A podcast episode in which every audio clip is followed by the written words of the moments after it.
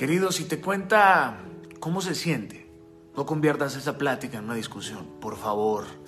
Aprende a escuchar con serenidad porque eso es igual a abrazar con bondad.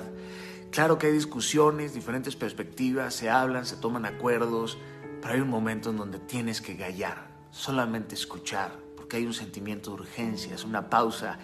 No siempre queremos que nos escuchen, a veces solamente queremos hablar, hablar, desahogarnos. Por ello la hombría no se mide en qué tan bien defiendes tus puntos de vista en una discusión. Es absurdo. La hombría no es ser cinta negra en retórica. La hombría no es ganar cada discusión y que en cada discusión la vayas perdiendo a ella.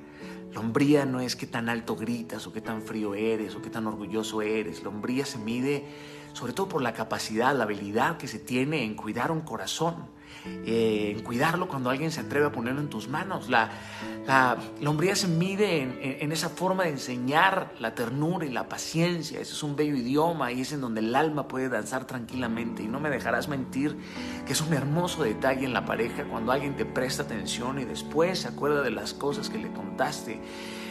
Esa atención ya es un artículo de lujo hoy sobre todo porque escuchar con amor es igual abrazar el, corazón eh, si quieres hacer algo bello realmente por tus hijos, ama a su madre, escucha a su madre, no la derrotes delante de ellos, porque nadie quiere estar con alguien que se la vive derrotándote. Me explico con esto.